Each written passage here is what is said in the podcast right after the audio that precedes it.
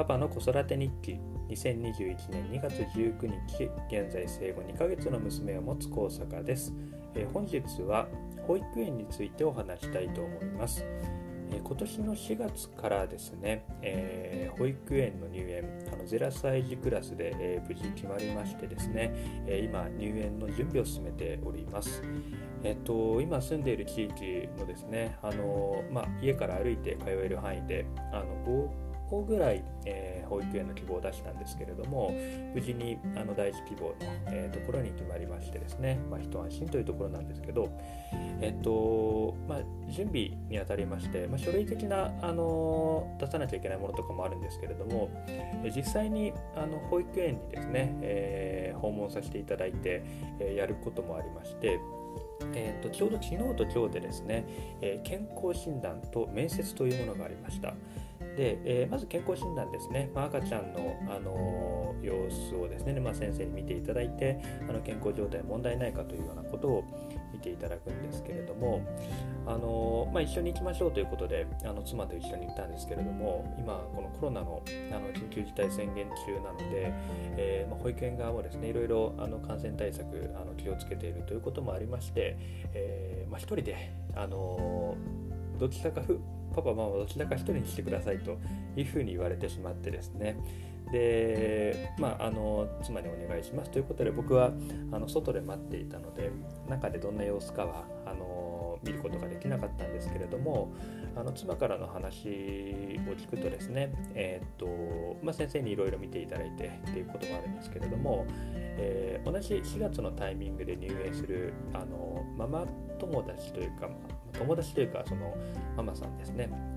ともですねコミュニケーションを少し取れたみたいで、まあ、これから、あのお迎えの時などですね顔を合わせることもあるかと思いますので、まあ、そういったところでまずああこんな方々が、えー、まあ、保護者の方々こんな方なんだということでですね、ま知れたことはすごく、えー、最初の一歩として良かったんじゃないかなというふうに思います。で2日目の今日は面接ということで、あの、まあ、面接何聞かれるかちょっとよく分かんないなと思いながら、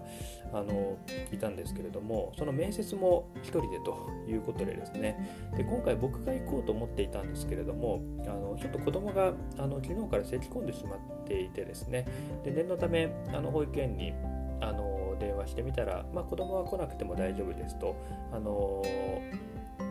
保護者だけで来てくださいということだったのでで、まあ、その面接のあの中身聞いたらあの奈良市保育、えー、っといわゆる、えー、子供をすぐに預けておしまいというわけではなくてやっぱりこう新しい環境なので、えー、いきなりこうあの今までずっと家にいてですね、えー、パパとママと一緒に、えー、いたものが初めてこう、えー、外の世界にこう触れていくことになるのでやっぱり不安だと。で不安な中ですね1人、まあ、あのもちろんあの保育士さんの方プロですので、えー、もちろんしっかりはあのやっていただけるんですけれどもやっぱりこういきなりはこう不安だということもあるので、えー、慣らしていくという意味合いでですね、え、っとお母さんがあの1ヶ月弱ぐらいですかね3週間ぐらいだったと思うんですけど、えー、実際に、えー、と預けるんですけれどもお母さんも、えー、一緒にそこにいるということでですね、えまずその場に慣れていただくとであのお母さんも一緒にあのいるので、えっとまあ、何かあったらこう、え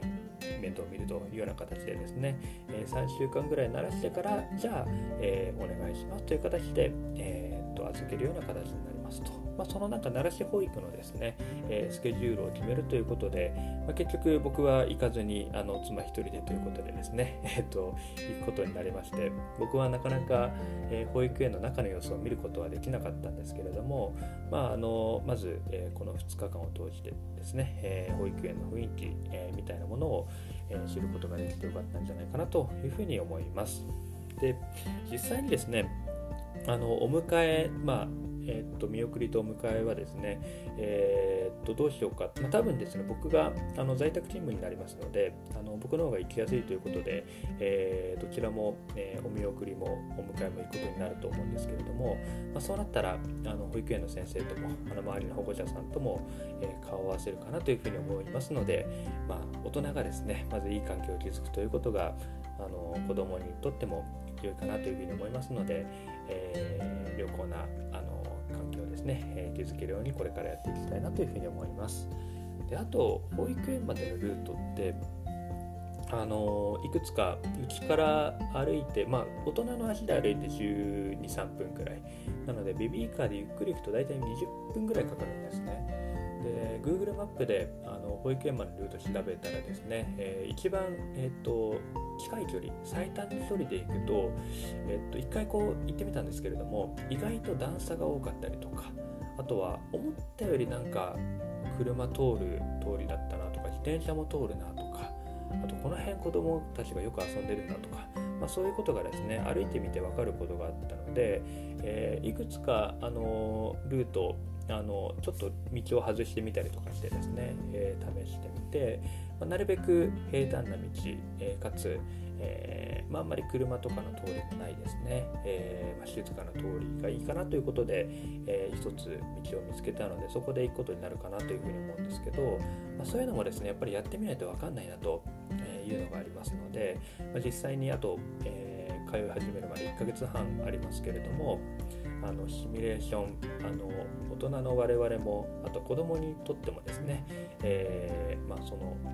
登下校のですね道のりも慣れていくと。で、えー、まあ、いい状態。あの子供はあここに通うんだということで、まあ、ワクワクする、まあ、まだちょっとそんなにあの今まだ2ヶ月で、えー、通い始める時は4ヶ月とか5ヶ月 ,5 ヶ月になるんですけれどもまだまだちょっとそういう意識はないかもしれないんですけれどもでもなるべくあのここに通うんだっていうことがですね、えー、まあ、分かると言いますか、えー、慣れた状態でいけるといいなというふうに思いますので、まあ、あと1ヶ月ちょっとですね、え本番保育園、えのに通うにあたって、えしっかり準備を進めていきたいなというふうに思います。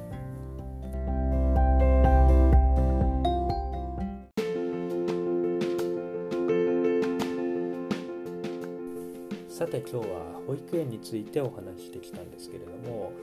保育園の入園があの決まるとですねいよいよ僕自身も仕事への復帰というものがあの見えてきてですね、えー、あと1ヶ月半後には、えー、育児と仕事の両立をしていくんだということで、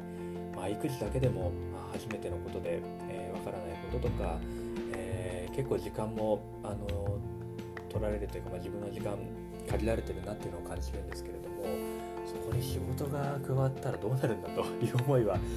まああの決まった時とですね、まあ、今でもあったりするんですけれどもやっぱり、あのまあ、それはですねあの子育てをしている家庭であれば誰でも経験しているあってやってみるとですね、まあ、大変なことはあると思うんですけれども意外と、あのできたというのはですね、まあ、時間の調整うまくやりながらやれるんじゃないやるんじゃないかなというふうに思うので、まあ、そういったこともですね新しい経験を楽しみながら、えー、保育園というものもですね、えー、いい、えー、保育園生活を送れるように、え父親としてやれることをやりたいなというふうに思います。それではまた。